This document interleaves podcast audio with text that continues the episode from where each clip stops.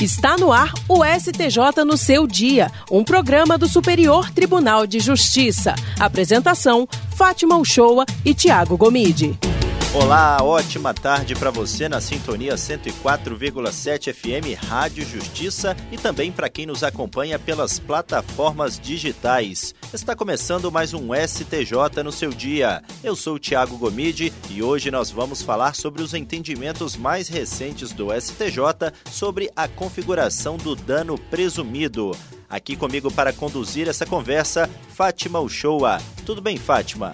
Olá para você, Tiago, e também para todos os que nos acompanham agora. É isso mesmo, Tiago. Hoje a gente vai entender sobre os chamados danos in re ipsa e como a jurisprudência do Superior Tribunal de Justiça tem interpretado esse assunto. O tema foi explorado em uma reportagem especial publicada no portal de notícias do STJ e quem vai detalhar o conteúdo para a gente é o editor do site do Tribunal, Gutenberg de Souza. Olá, Gutenberg, seja muito bem-vindo mais uma vez aqui ao STJ no seu dia.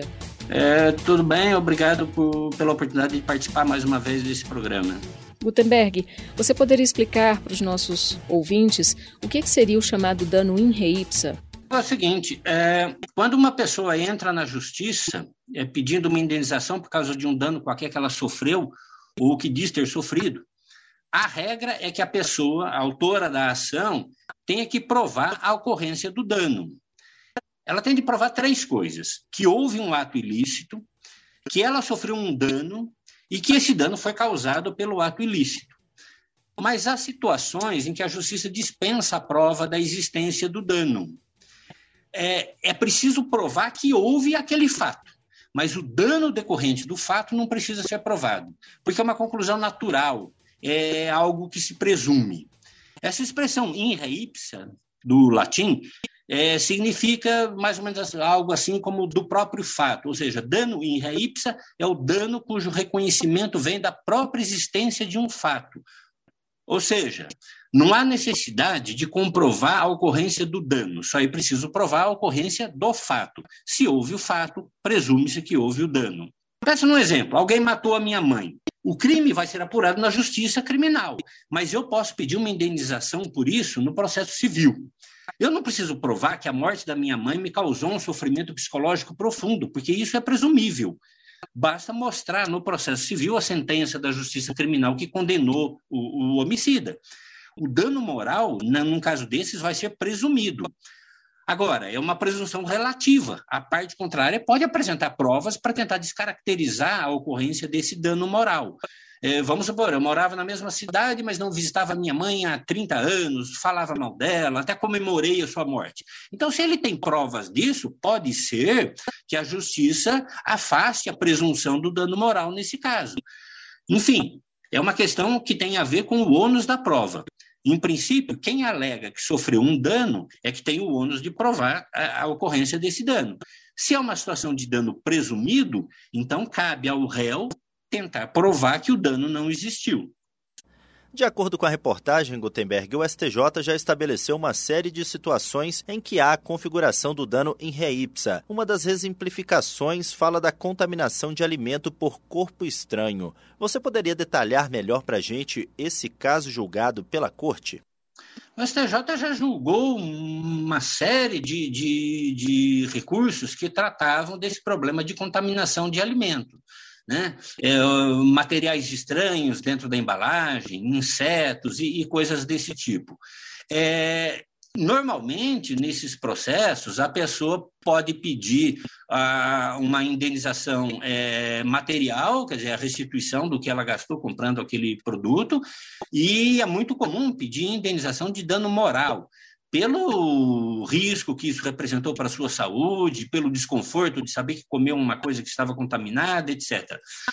A segunda sessão do STJ, que é responsável é, pela área de direito privado, já chegou à conclusão de que, é, quando há um caso desses de corpo estranho contaminando um alimento, a, o dano moral ele é presumido, ele decorre da própria existência do, é, do corpo estranho na embalagem. Não é necessário que a pessoa coma aquele alimento contaminado ou que se coma o próprio elemento estranho que estava dentro do produto.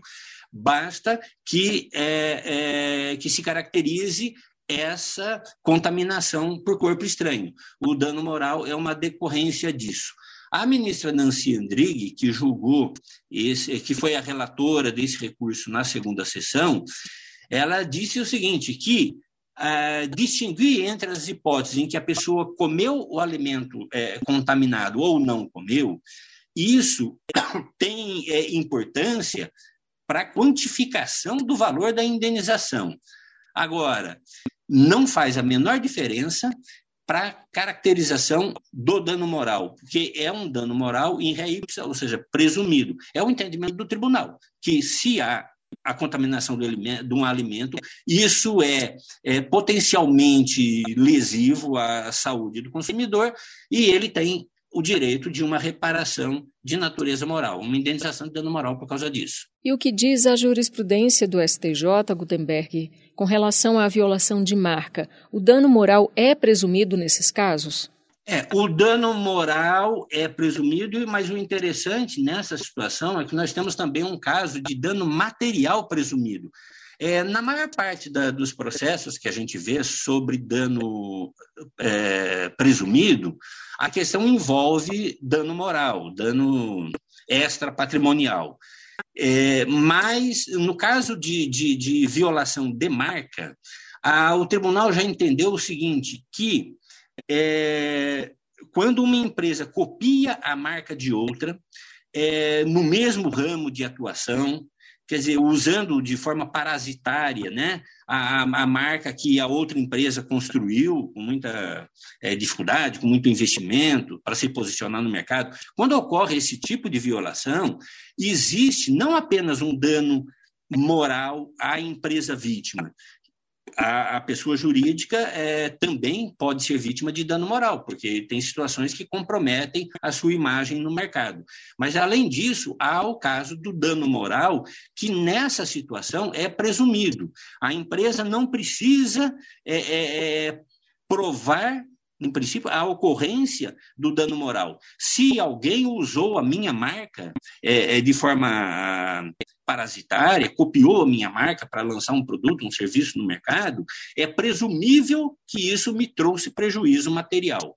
Então, nós tivemos um caso aqui de uma empresa que teve o seu, a sua marca copiada por outra, e aí entrou na justiça, etc. O, o, a empresa pedia indenização de dano moral e de danos materiais. As, as instâncias ordinárias, quando analisaram esse caso, é, é, no que diz respeito ao dano material, elas entenderam que a petição inicial dessa empresa era inepta, porque ela não é, descrevia é, objetivamente os danos materiais que ela teria sofrido. E a parte recorreu, a empresa recorreu ao, ao STJ, dizendo o seguinte, que a, esse dano material ele é presumido a partir da própria ocorrência da violação de marca. A, a quantificação disso, no caso, ela dizia que teria que ser feita lá à frente, é, mediante perícia contábil, perícia na, na, na, é, na empresa é, é violadora da sua marca, para apurar o quanto que ela ganhou, etc. Mas a falta da, da, da indicação precisa desses prejuízos pelos quais ela queria ser indenizada, isso não deveria impedir pediu o, o, prosseguimento da análise do seu pedido. E o STJ, nesse processo relatado pela ministra Isabel Galotti, entendeu que a, a empresa tinha razão, sim, que a, a lei de propriedade industrial ela prevê essa situação de dano, de reconhecimento de dano material pela própria existência da violação do direito de marca, quando é assim, uma violação é, mais grave no próprio, no próprio segmento de mercado em que atua né, a empresa legítima proprietária da marca.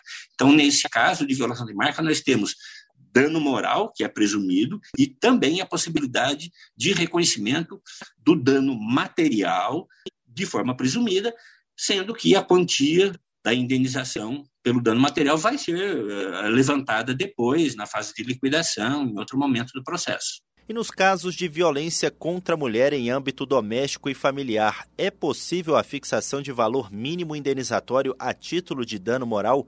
Como que o STJ tem definido essa questão? No caso de violência doméstica, a jurisprudência do STJ é, definiu já que a mulher vítima de agressão no âmbito doméstico e familiar, ela tem direito à reparação de danos morais, a uma indenização financeira por isso, independentemente de provar o seu, o seu sofrimento psicológico, a sua humilhação, a sua dor moral decorrente daquela agressão, porque essa é uma coisa que se presume. O ministro Rogério Schietti, que foi relator é, do, de, um, de um recurso repetitivo na terceira sessão do STJ, ele disse que provar a, a, a, se, se, fosse exigido que a mulher vítima de violência doméstica tivesse que provar esse, esse é, sofrimento moral, além de ser uma coisa difícil de, de, de, de, de comprovar, ela teria que se submeter ainda a, a um sofrimento adicional de, de, de discutir essa questão em várias instâncias, etc. Quando é é, o sofrimento moral nesse tipo de situação é decorrência direta, do, né, presumível da agressão que ela sofreu, né, a humilhação, a, a, a, a, a baixa, a, a, violação da sua autoestima, isso é facilmente presumível de uma situação em que ela é agredida fisicamente é, é, pelo companheiro, pelo marido, por, por alguém da família. Então, o, a terceira sessão, julgando esse recurso repetitivo, definiu que, no caso de violência doméstica, a, desde que a vítima peça, né, o, o, a indenização de danos morais no processo, não precisa nem dizer o, o valor, o juiz está autorizado, ele deve dar a, a, a indenização, deve fixar um valor para a reparação é, financeira desse, desse sofrimento que a mulher, é, é, pelo qual a mulher passou, independentemente de comprovação, de qualquer discussão sobre a ocorrência ou não do dano moral. Basta que ela peça. A recusa do plano de saúde em autorizar tratamento médico emergencial configura dano presumido? É, com bastante frequência, o STJ já ah, concedeu indenização de dano moral a clientes de plano de saúde que, na hora que precisaram do atendimento, tiveram a cobertura negada pelo plano. Mas aí é, tem situações em que a pessoa precisa provar que houve, é, é, que aquela recusa lhe causou um dano é, psicológico, um sofrimento psicológico relevante, e em outras situações não. É, há um, um consenso já no tribunal de que, na situação de urgência ou emergência, aí não há o que se discutir a respeito de dano moral. A pessoa está numa situação de muita angústia, é, necessitando, né, com urgência de um, de um atendimento médico, e o plano se nega de maneira indevida, quer dizer, desrespeitando as normas lá do contrato, da lei, etc. Então, nessa situação de negativa de atendimento em casos de urgência ou emergência, desde que seja uma negativa indevida, a pessoa tem direito a dano moral sem precisar discutir é, o tamanho do seu sofrimento, se foi um mero, mero aborrecimento, se foi uma, uma, um sofrimento psicológico muito relevante. Não há essa discussão porque ela não precisa provar nada sobre dano moral. Basta provar que houve a recusa que foi indevida nessa situação de urgência ou emergência. O processo mencionado na, na nossa matéria especial foi relatado pelo ministro Ricardo Vilas Boas Cueva, e ele é, afirma, comenta até o seguinte, que há situações, a indenização de dano moral até poderia ser afastada em razão de, da existência de uma dúvida razoável acerca de interpretação de cláusulas do contrato de plano de saúde. Mas, nesse caso que estava sendo julgado, não havia isso, esse tipo de, de dúvida é, de, de interpretação de cláusula foi reconhecido que a, a, recusa do plano de saúde foi realmente indevida e, e, se tratava de uma situação emergencial, e então foi fixada a indenização de dano moral, pela própria existência do fato que foi a recusa indevida. sem discussão de prova sobre é, o, o dano moral. Ok, Gutenberg de Souza, mais uma vez, muito obrigada por participar com a gente aqui do STJ no seu dia.